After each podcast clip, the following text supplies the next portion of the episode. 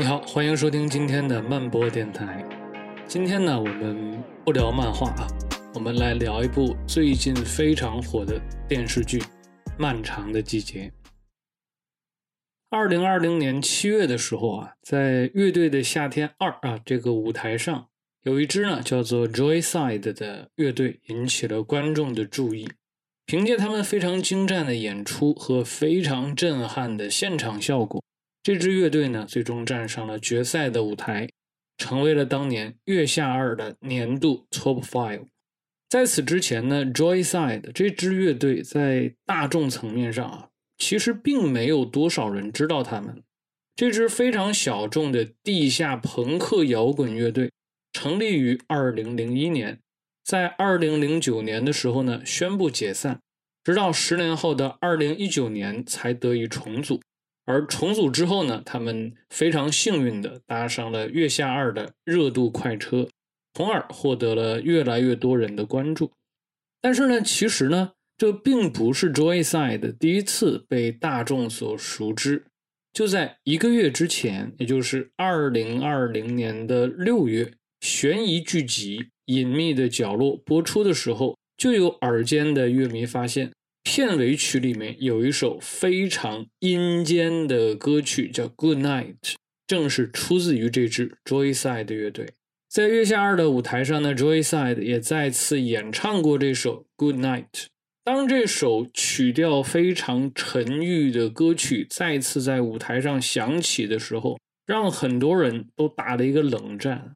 那部曾经火爆全网的剧集《隐秘的角落》，风格非常的阴郁，很多惊悚的故事情节都让人不寒而栗。而事实上呢，这并不是什么巧合啊。Joyside 和《隐秘的角落》之间呢，确实是有一条隐秘的联系。《隐秘的角落》导演叫做辛爽，他正是 Joyside 的初创成员以及初代的吉他手。正是他在二零零一年的时候，和另外的两个朋友一手创办了 Joyside 乐队。但是这个辛爽呢，他跟 Joyside 一直是分分合合的状态。他最早呢是在二零零二年就离队了，跑去光线传媒做了音乐总监。后来呢又短暂的回归，和乐队一起推出过两张专辑，直到二零零六年再次离队。所以说呢，辛爽啊，其实他并没有站到月下二的舞台上。这个时候的他早已经转型了啊，不再是一名专职的音乐人。毕竟来说嘛，做音乐受苦受穷，没有办法养活自己。网上呢有一部关于 Joyce 的纪录片啊，他们也是谈到了这个非常现实的问题。辛爽后来是一头扎进了广告圈他跟朋友一起呢开了一家广告公司。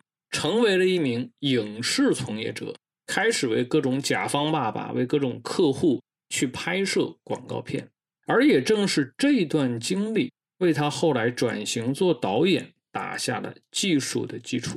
这段经历呢，也给他带来了很大的人生机遇啊！因为呢，在一档综艺节目里面的优异表现啊，辛爽结识了《隐秘的角落》的制片人，并且顺利的成为了这部。在当时就被寄予厚望的剧集的导演，所以说呢，上天啊总是会眷顾那些有所准备的人啊。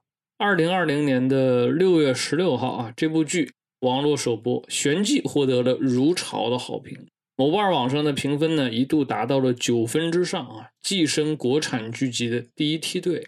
辛爽一夜成名，出道即巅峰。《隐秘的角落》这部剧呢，它是改编自紫金陈的啊悬疑小说《坏小孩》，讲述的是什么呢？是沿海小城的三个孩子在景区游玩的时候呢，无意之间呢拍摄记录了一次谋杀啊，并且由此展开了他们的冒险故事。演员秦昊啊，在其中呢饰演了一名中年教师，叫做张东升。他外表仁厚老实，但是呢，却把自己的岳父母推下了山崖。张东升喊你去爬山，在当时呢，也是一度成为一个网络热梗。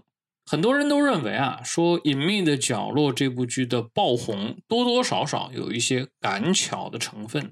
毕竟来说，这种美式的国产剧，在当年来说呢，还是市场空白啊。这部剧正好填补了市场空白，所以说一下子就爆火了。那么三年之后，当辛爽带着他的新作《漫长的季节》回来之后，他用作品击碎了所有的质疑。这部剧自开播以来，引发了更为热烈的网络热议，某瓣的评分直接被推高到了令人啧舌的九点四分。辛爽的实力呢，可以说在这一部剧里面再一次的得到了证明，甚至有网友把他和他的作品称之为“爽门”。这出道三年就开宗立派了，你看。那么说回到《隐秘的角落》跟这部新作《漫长的季节》这两部作品呢，啊，事实上确实是有着某种非常奇妙的关联啊，比如说他们的名字都保持了相同的。偏正式的结构啊，一个是讲空间的啊，隐秘的角落；一个呢是讲时间的漫长的季节，都是一个形容词加一个名词。然后呢，他们的海报构图也是如出一辙，都是角色围成一圈儿，然后目视前方。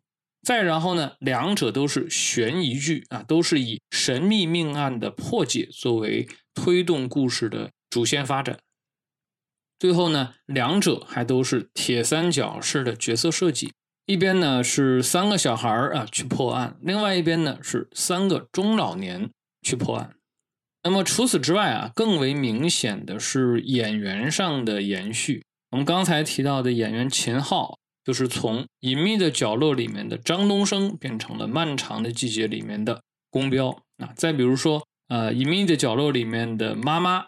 这个角色到了漫长的季节里面，他转身一变，变成了巧云啊。他们也是一个人饰演的。再比如说，辛爽非常招牌式的一集一首片尾曲的设计。那么，这位前音乐人应该说他的乐感还是非常独特的。漫长的季节，他的片尾曲的选择同样是令人惊艳的。而且，Joyside 也再次献上了一首歌曲。名字叫做《If There Is a Tomorrow》，如果有明天。事实上呢，除了导演辛爽之外，这两部剧他背后的创作团队也是同一波人。当年《隐秘的角落》制片人带来的创作班底是另外一部爆款剧《无证之罪》的班子。那么秦昊在这个《无证之罪》里面也是饰演了主角颜良，而后来呢，这个《隐秘的角落》这部剧里面。有一个角色也是叫颜良，他们都是同一个宇宙的。那么在《隐秘的角落》这部剧获得了成功之后啊，就是这个团队啊旋即拍摄了我们刚才提到的这部《漫长的季节》，所以说呢才会出现上述的诸多联系啊。毕竟呢都是属于辛爽宇宙爽门。当然了啊。漫长的季节，并不是说它就是隐秘的角落的延续或者是重复。尽管说这两者呢，确实是有很多的相似之处啊，但是呢，更多的是不同。隐秘的角落，它所强调的是神秘的命案所带来的那种惊悚和悬疑，而漫长的季节呢，则更多的是去展现时代洪流下的个体命运。无奈、彷徨、焦虑、愤怒以及抗争。尽管说《漫长的季节》这部剧集它是在云南的一个废弃的工厂里面拍摄的，但是呢，它其实讲了一个不折不扣的东北故事。这或许是跟辛爽本人的东北基因有关啊。他是出生在吉林省，是一个地地道道的东北人。而《漫长的季节》这个剧集的原著小说的作者叫做班宇啊，他是来自于东北沈阳。他上一次出圈呢，是因为另外一部作品《冬泳》，那是一部关于东北的短篇小说集。而巧合的是呢，秦昊哎，他也是沈阳人，他跟班宇算是百分之百的老乡。所以说呢，他才能够把剧中那些东北包袱抖的是非常的自然。这部剧里面还有第三个沈阳人，就是另外一位主演范伟啊。范老师呢，因为春晚小品而名声鹊起，后来呢，凭借在诸多电视剧里面的精彩表演，逐渐是成为了东北文化的代名词。在他所有的影视作品里面，《马大帅》无疑是最具有代表性的一部。而巧合的是什么？这部作品《马大帅》也是导演辛爽最爱看的剧。所以说呢，在漫长的季节里面，也出现了非常多的马大帅的梗，比如说维多利亚国际娱乐广场、侏儒门童、桂英风味餐厅，这些都是出自于马大帅。甚至于范伟他饰演的角色王响，他的一些台词也是在向马大帅致敬啊，可见辛爽对于马大帅这部作品是多么的喜爱。那么说到这个马大帅，他是一个非常典型的东北喜剧。范伟在里面饰演的角色叫做范德彪啊，已经成为了东北喜剧文化的典型代表。网友们有一句话说的很好啊，叫“东北不能够没有范德彪，就像西方不能没有耶路撒冷”。而乡土喜剧也成为了很多人对于东北影视作品根深蒂固的第一印象。啊，同时也是一个刻板印象啊，所以说呢，当范伟出现在《漫长的季节》这部剧集中的时候啊，天然的就带出了一种喜剧的气场，举手投足之间都散发着一种惹人发笑的气质。那么这也使得这部主打悬疑的剧集呈现出了一种非常独特的喜剧观感，成为了国内非常少有的一种。乡土喜剧悬疑片儿，一种全新的悬疑片的类型啊。那么其实说起来呢，东北地区一直都是影视创作领域里面非常受关注的一个区域。像我们刚才提到的早年的马大帅啊、乡村爱情故事啊、刘老根儿啊等等等等，都是当年非常现象级的热播剧啊。那么这些剧基本上都是走的我们刚才所说的乡土喜剧的路子。即便是现在，东北喜剧依然是很多网剧的首选啊！为什么？因为下饭啊，就好像电子榨菜一样。东北喜剧已经成为了中国喜剧的一种成功的范式，它的成功模式是可复制的。但是，东北不只有喜剧，尤其是近些年，它出现了很多带有特殊时代印记的作品，比如说《钢的琴》啊。平原上的摩西啊，等等等等。那么这些作品大多数气质阴郁啊，破败凋敝，富有一种非常冰冷的工业质感。时代背景大多是定格在上世纪的八十到九十年代左右。当时全国的大型国有企业纷纷改制，大批的国企员工下岗，而东北作为国有企业非常密集的区域。在这波下岗潮里面，自然是首当其冲。东北呢，堪称是中国的铁锈带啊，Rust Belt 这个词，它本来呢是指美国东北部啊五大湖附近，它指的是传统工业衰败的地区，那些工厂中曾经轰鸣的钢铁机器啊，因为熄火，因为工厂破产而变得锈迹斑斑啊，铁锈带因此得名。那么这种情况呢，其实也发生在我们中国东北。以重工业起家的东北，曾经拥有大量体量巨大的国有企业，但是在经济转型期，这些国企不得不改制，工厂倒闭，工人下岗。上世纪九十年代的下岗潮，极大的冲击了东北地区，使得这个曾经的共和国长子一下子失去了往日的辉煌，城市建设。大大减缓，工业发展陷入凋敝，很多民众在一夜之间丢掉了铁饭碗，无数家庭的命运因此而被悄然改变。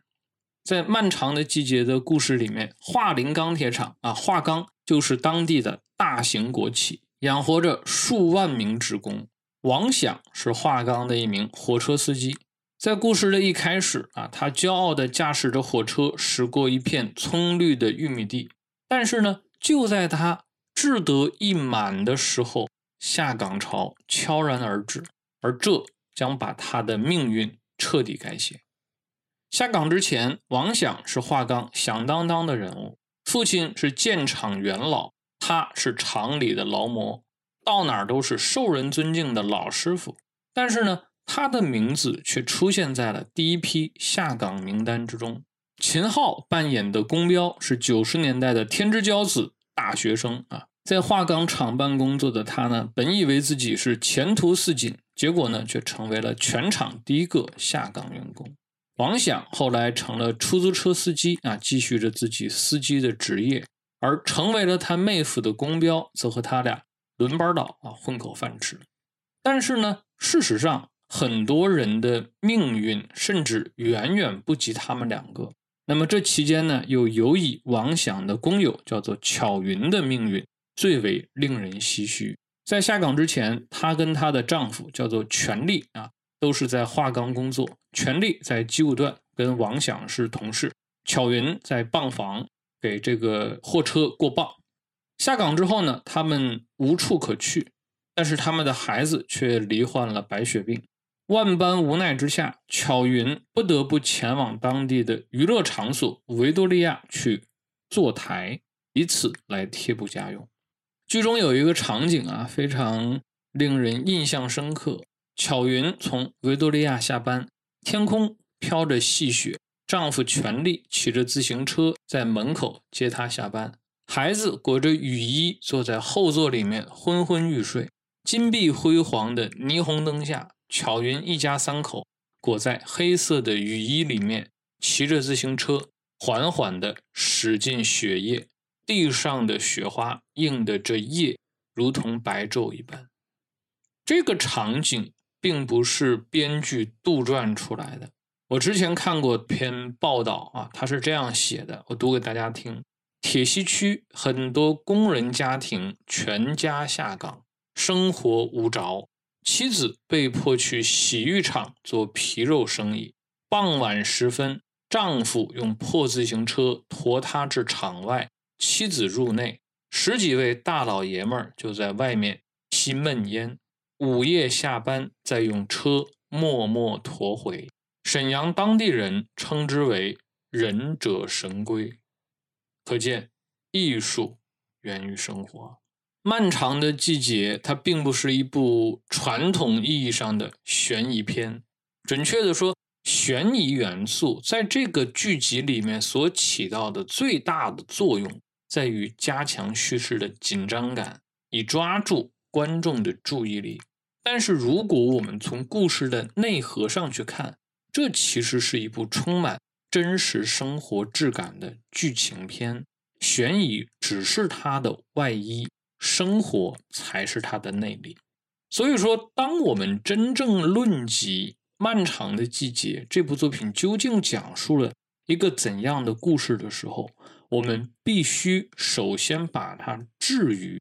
二十世纪九十年代的东北这个时代语境里面去，只有这样，我们才更能理解那些角色们的故事究竟为何会发生那样的改变。但是呢，如果要真正懂得他们的故事，首先还是要先搞清楚这部剧集的叙事逻辑。漫长的季节，它的叙事体系可以归纳为三线。一点两组人，所有的叙事核心点都发生在一九九八年的碎尸案，这是所谓的一点。然后故事通过三条时间线的穿插来进行推进，分别是案件发生前一年的一九九七年，案件发生当年的一九九八年，以及案件发生十八年后的二零一六年。这是所谓的三线。啊，三条时间线，最后是两组人，主要人物是两个三人组，即王阳、沈墨、傅立军组成的嫌疑三人组，和王响、宫彪、马德胜三人组成的破案三人组。一段横跨二十年的东北往事，就围绕着这三线一点两组人徐徐展开。但是呢，故事的核心并不执着于去揭示谁是凶手。而是在于去展现其间个人的命运走向，有人走向灭亡，有人走向深渊，而有人走向重生。时代洪流和个人命运的齿轮就这样相互咬合，轰隆隆地转动起来。而值得注意的是呢，两个三人组中的角色其实是两两对位、相互呼应的，他们各自的命运在相互映射中走向各自的归宿。而在他们不同甚至对立的身份之下，又探讨了一个共有的母题，比如说王想和王阳的父与子，马德胜和沈墨的善与恶，宫彪和傅立军的爱和恨，这一些探讨都让他们的角色变得生动而具体。我们先来说一说王想和王阳的父与子。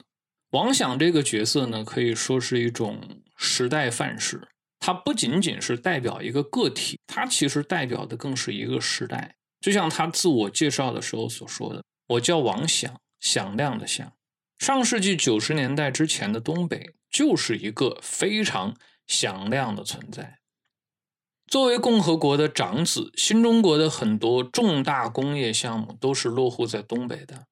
当时中国的原煤、发电、钢铁很多都是出自于东北地区。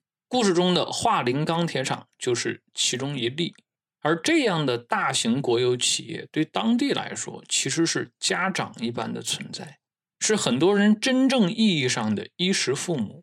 故事中，马队形容桦钢说：“桦钢就是桦林的心脏。”此言不假。能在这样的企业里面成为受人尊敬的老师傅，那么王响的骄傲绝对是发自内心的。而他火车头司机的职业啊，更是加重了他骄傲的砝码。就好像工友所说：“车头啥时候司机都是老大，老大这两个字便成为他心里面高耸的自豪丰碑，就如同长子两个字之于东北一般，在那个高歌猛进的时代里面，成为他们人格中的父权基石。火车头的意象同样是值得玩味的。”火车毫无疑问就是工业时代的象征，而滚滚向前的火车头则代表了一种不可阻挡的前进的力量，就像东北之于中国，就像华钢之于华林，就像王想之于他的家庭。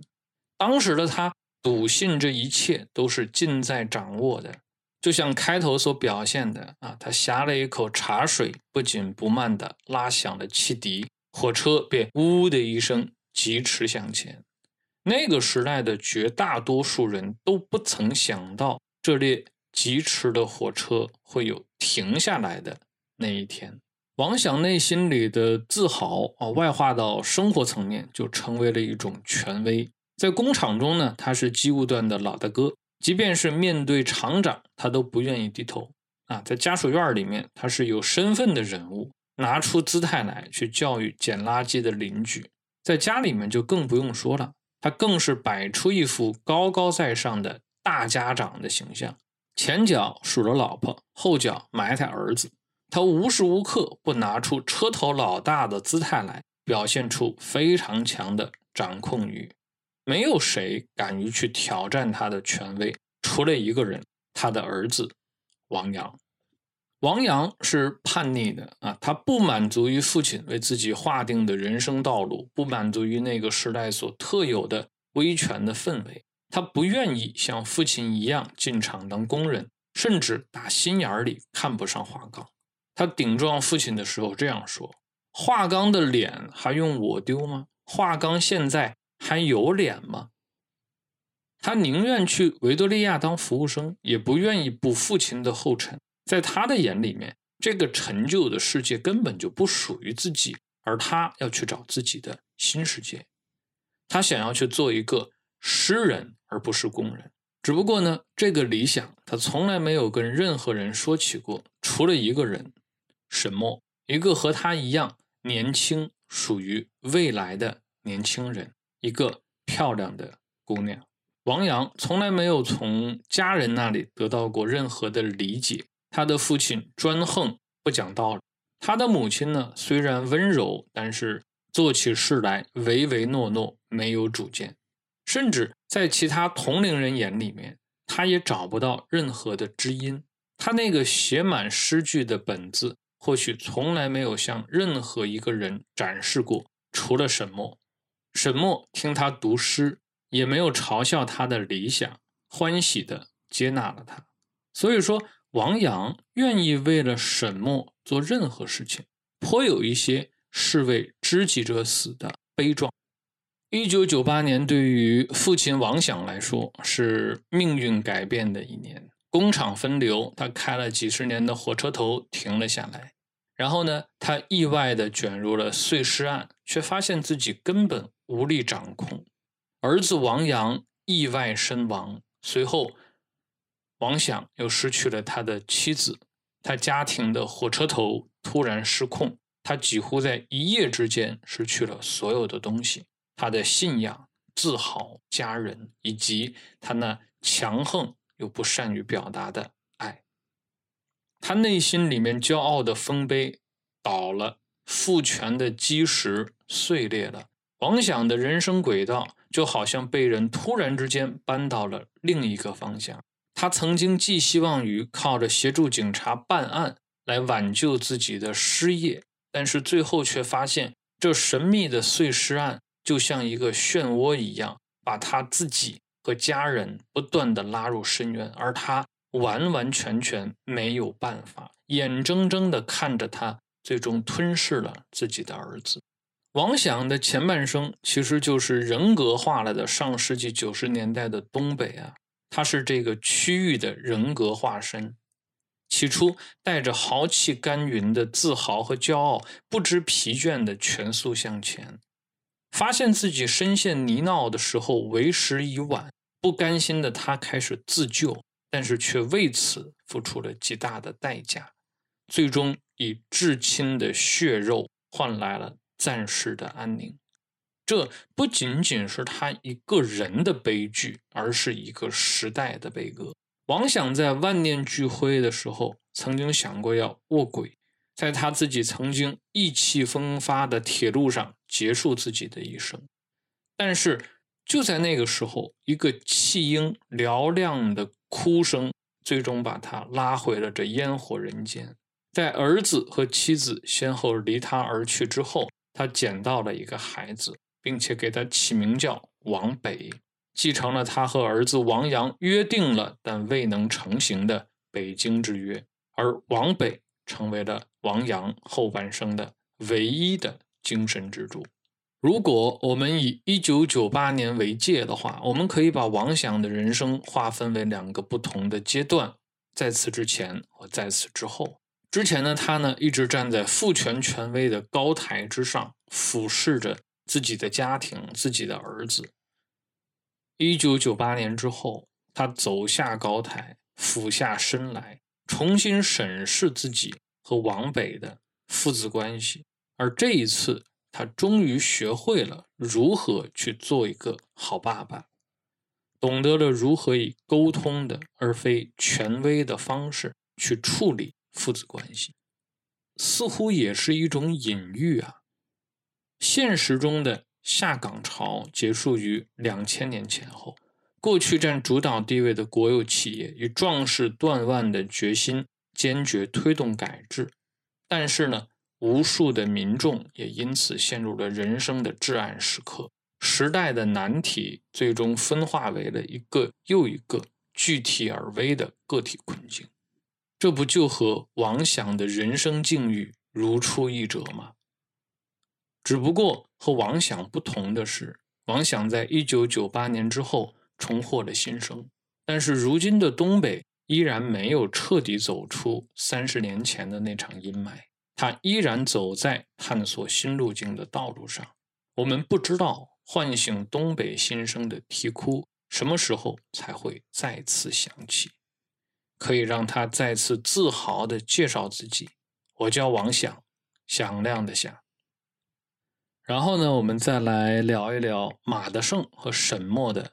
善与恶，某种意义上讲，我觉得搬动王想命运轨道的那个人就是马德胜。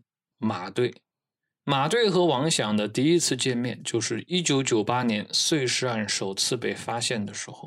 马队前往华冈的家属院勘测现场，而彼时积极分子王想啊，自然是一种家长式的姿态掺和进来。也正是从这一刻开始。这两个人的命运齿轮咬合上了，并且一直持续到了二十年之后。马德胜啊，他是一个非常典型的东北人的性格啊，豪爽但是暴躁，耿直正义啊，但是呢，有一点点轴啊。往好听里说就是执着，往不好听里讲就是钻了牛角尖儿。碎尸案并不是他当年所面临的唯一案件，当时还有另外一桩影响更大的事件在等着他处理，也就是华钢员工的群体事件。后者很容易被忽略啊，但其实这件事情的影响非常深远。华钢员工之所以群情激愤啊，围攻了办公楼，直接原因就是港商卢总啊带着一大笔原材料的购置款失踪了，而这导致了华钢无法继续经营，员工失业的危机随时可能到来。而这对于华钢，甚至对于华林来说，数万员工的情绪。一旦被点燃了，后果不堪设想。漫长的季节，我觉得在这个情节的处理上啊，非常聪明啊，很高明。他把港商失踪案作为华钢下岗潮的一个直接的导火索，因为你的港商失踪了，所以购置款没了；因为购置款没了，所以买不来材料，买不来材料就开不了工，开不了工就得下岗。这是一条逻辑链条，嗯，这样做的好处是它淡化处理了当时的一些时代背景，而是引导观众啊把注意力放在这个港商失踪案上。这样做呢，我觉得应该是更符合当下的一个影视创作的政策环境。但是啊，熟悉那段历史的人应该都很清楚，港商失踪与否并不会改变。华钢数万员工的下岗命运，在警察局长朱局的眼里面啊，华钢的群体事件，它的重要性和优先级显然是要高于碎尸案的。因此呢，他是希望马队可以把更多的精力放在这个案件上啊。碎尸案是可以暂缓的，毕竟来说呢，港商失踪啊，事关华林城市的稳定和团结，而碎尸案的影响显然是不如前者的。但是对于马队来说，碎尸案事关人命，重要性并不比一个失踪的港商要差。尤其是当他越来越接近所谓的真相的时候，啊，他就越来越放不开这个案子。所以呢，在故事里面，他没有听从朱局的建议，仍然是全力调查碎尸案。那么，这也为他最终的离队埋下了伏笔，也给了其他人取代他上位的机会。让他放不下的那个人就是沈墨。在马队的视线里面，沈墨一直都是一个受害者的形象。他是那宗错综复杂的碎尸案的失主，是死者。而马队呢，一直想要揪出杀害他的幕后凶手。尤其是当马队看见了沈墨被拍下的裸照之后，他意识到沈墨可能遭受了来自亲人的一些侵犯。马队的直觉呢，应该说是非常对的啊。沈墨确实是一个命运多舛的孩子，父母早亡，自己被亲戚啊大爷沈栋梁收养，亲弟弟傅立军啊，则是因为天生残障而被送到了福利院。但是呢，沈墨在他大爷家里面过得是很凄惨的，外表忠厚的大爷对他实施了侵犯，而大娘却选择了视而不见，这让沈墨承受了太多不该承受的恶意。本来呢，他是以为出来上学可以逃过这一切。那么他跟王阳的相恋，甚至是让他看到了一丝希望的。他去维多利亚弹琴挣钱啊，想要跟弟弟弗利军一起开录像厅。他相信自己的生活已经苦尽甘来，但是呢，事与愿违，过去像阴影一样纠缠不放，而新的恶意又纷至沓来。他后来呢？是被人下药，然后呢，又是被港商卢总侵犯。美丽没有让他获得幸福，反而成为他一切不幸的根源。在经历了一切黑暗之后啊，剧里面有一个场景是王阳啊愤懑地说：“咱们仨应该是世界上最倒霉的人了吧？”然后沈墨缓缓地转过身来，沉默良久，缓缓地说道：“倒霉的应该是他们。”那么到这个时候，沈墨的善恶天平已经开始发生了逆转。当恶意扑面而至的时候，沈墨最终选择了化身为恶，以恶制恶。但是马队他是没有这样的选项的啊！作为警察，他始终都是要坚持底线的，即便是脱了警服，他也不愿意委身于恶，而是选择了逃避。马队最终因为朱局火烧火燎式的盖棺定论而选择了离队。那么在他看来，不管是港商案还是碎尸案，都有很多的疑点。但是朱局啊，为了能够尽快的稳住局势而草草结案，这是他不能接受的。朱局的选择呢，或许也确实是无可奈何啊。一方面呢，是受限于当时的侦破手段；更多的呢，是来自政治上的压力。但是对于马队来说，这些都不是忽视真相的理由。二十年后的马队呢，早已经退了江湖啊，选择在武场上麻醉自己，忘掉过去的这一切。但是当苍老的王想来找他的时候啊，他那尘封内心的遗憾。和不服，这才重新涌上心头。于是呢，他选择加入王想和宫彪的三人小分队，再度踏回过去，去寻找当年寻而不得的真相。而这一次，他如愿以偿。但是事实上啊，他想要的不只是真相，他内心深处真正想要的，不过是别人亏欠他的一句话。在后来这个真相大白于天下的时候，他。昔日的手下，后来取代他而成功上位的李群啊，对他说了一句话：“马队还是你行。”那么这句话才是真正的了结了马队的心结，无关于善恶，而是关于尊严和底线的问题。最后呢，我们再来聊一聊宫彪和傅立军的爱和恨。在遥远的季节里面，悬疑担当是王响和马队。悲剧担当是王阳和沈墨这对苦命的鸳鸯，而最为令人唏嘘的情感担当，则是来自于宫彪和傅立军他们两个人都迷失在畸形的爱恨之网中，他们两个人都迷失在畸形爱恋的爱恨之网中。秦昊饰演的宫彪啊，并不是一个多么令人讨喜的角色。尤其是在二十年之后的时间线里面啊，他简直就是一个油腻中年的现实写照啊！年届中年，大腹便便，一无所成，偷摸花了妻子的积蓄买了出租车，结果发现是一辆泡过水的事故车。再加上呢，他这个沾花惹草的心啊，老而不死，总是勾搭药店的这个年轻姑娘，这样的形象确实是不怎么地。但是宫彪呢，他其实本来是可以拥有另外一种人生的。他是九十年代的大学生啊，啊，是那个时代非常紧俏的知识分子啊。毕业就在华钢的厂办工作，除了喜欢吹吹牛之外，其实没有什么大毛病。工作上呢，也是有眼力劲儿啊，会来事儿。本来是拥有大好前程的大好青年，但是他的命运就在黄丽如推开他宿舍门的时候，就注定被改写了。黄丽如是华冈医院的护士，也是王想妻子的妹妹，年轻漂亮啊，堪称是华冈一枝花。美人的身边呢，当然是少不了各种追求者，比如宫彪对她就是一见钟情。后来呢，他还去央求王想啊，从中撮合，而他呢，则答应帮助王想想想办法，把他的名字从下岗名单里面拿出去。当然了，这是他在吹牛。但是宫彪对黄丽如确实是真喜欢。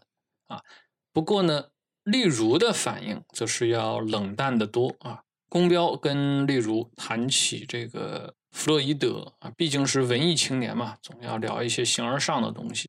但是呢，例如反问他说：“弗洛伊德，弗洛伊德分房吗？”在那个时代里面，风雨欲来，人人自危，再浪漫、再文艺的爱情情节，也不如一套福利分房更打动人心。所以说呢，某种意义上讲，我觉得宫彪跟丽如他就不是一路人。不过尽管如此啊，丽如最终还是选择了宫彪，以一场主动而且火热的床子之欢，宣告了两人关系的确定。当然了，这背后的秘密很快就被宫彪撞破了。原来黄丽如和厂长偷情怀孕啊，逼不得已只得找公标来接盘。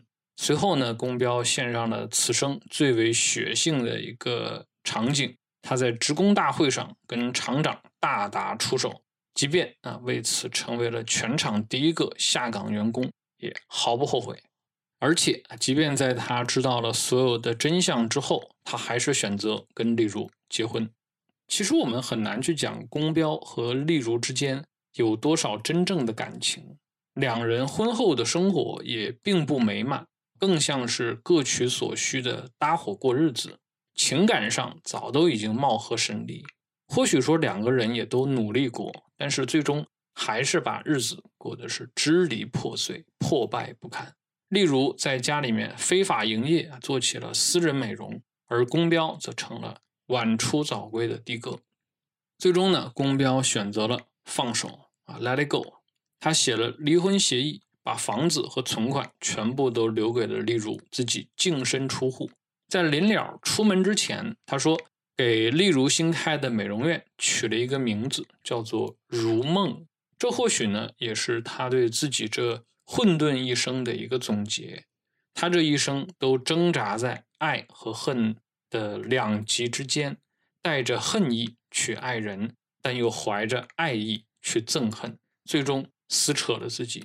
人生流转到头，如梦幻泡影，或爱或恨，一无所成，一无所有，一无所得，令人唏嘘啊！另一个挣扎于爱恨之间的人是傅丽君儿，那个被网友们戏称是拥有最美下颌线的年轻人。傅丽君呢，他是沈墨的亲弟弟啊，因为耳朵听不到而没有被收养，从小在福利院长大啊，不知道这是他的幸运还是他的不幸。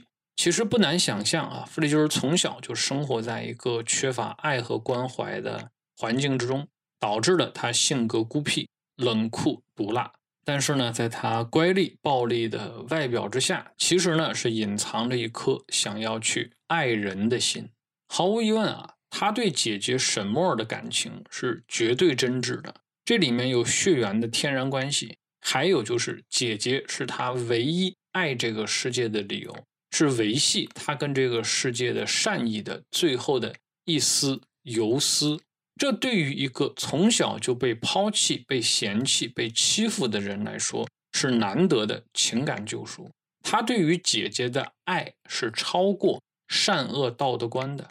他愿意不问任何理由的帮姐姐做任何事情，而除了姐姐之外，啊，唯一一个让傅丽君动情的人叫殷红啊，就是那个曾经受到他姐姐沈墨帮助过的风尘女子。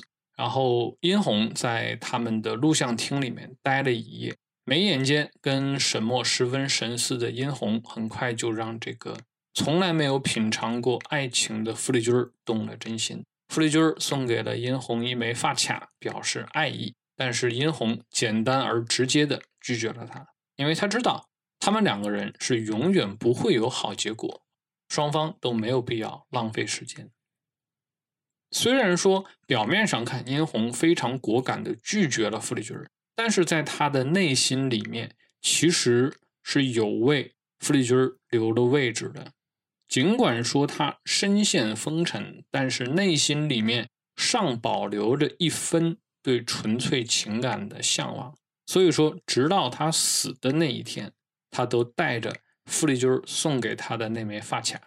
故事里的这个场景啊，非常的令人印象深刻。漆黑的夜里，傅丽君面对着殷红冰冷的尸身，从中取下了那只发卡。他张大了嘴巴，无声的嘶吼。他曾经深爱这个人，但是这个人却伤害了另一个他深爱的人，并且为此付出了生命的代价。傅丽君在爱和恨之间不知所措。所以说呢，傅丽君的处境是悲剧性的。精神世界为二的两个爱意对象，却都变成了恶的载体。殷红欺骗了沈墨。而沈墨杀死了殷红，而傅立君必须在这两个他所爱之人中间做出他的抉择。他最终选择了继续守护沈墨。啊，我们并不知道他是否有过任何的迟疑，因为在他冰冷的外表下，我们看不到任何内心的波澜。他的内心早已陷入黑暗，最后的一丝光亮也随着殷红的死亡而彻底湮灭。这或许就是他最后选择去顶罪的原因，以这种自我毁灭的方式，最后一次守护他的姐姐，也算是对自己、对殷红之死无能为力的一种救赎。在临走之前，他和沈墨吃了最后一顿饺子。他说这顿饺子吃起来就像以前的味道一样。还说起了他们两个人小时候的事儿，自己因为偷吃饺子差点挨搂，但是姐姐沈墨顶包保护了他。而此时傅丽君的心底早已经打定了主意，要去自投罗网。随后他站起身来，假装要去上厕所，说出了他最后的一句台词：“开心点，要笑。”在故事的最后，所有的人都走向了他们各自的命运，但是所有人的结局都不是那么完美。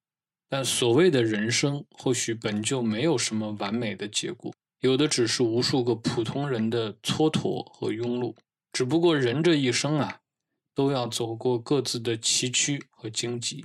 有人历尽劫难，最终守得云开见月明；但是有人却永远的被困在过往的苦厄之中。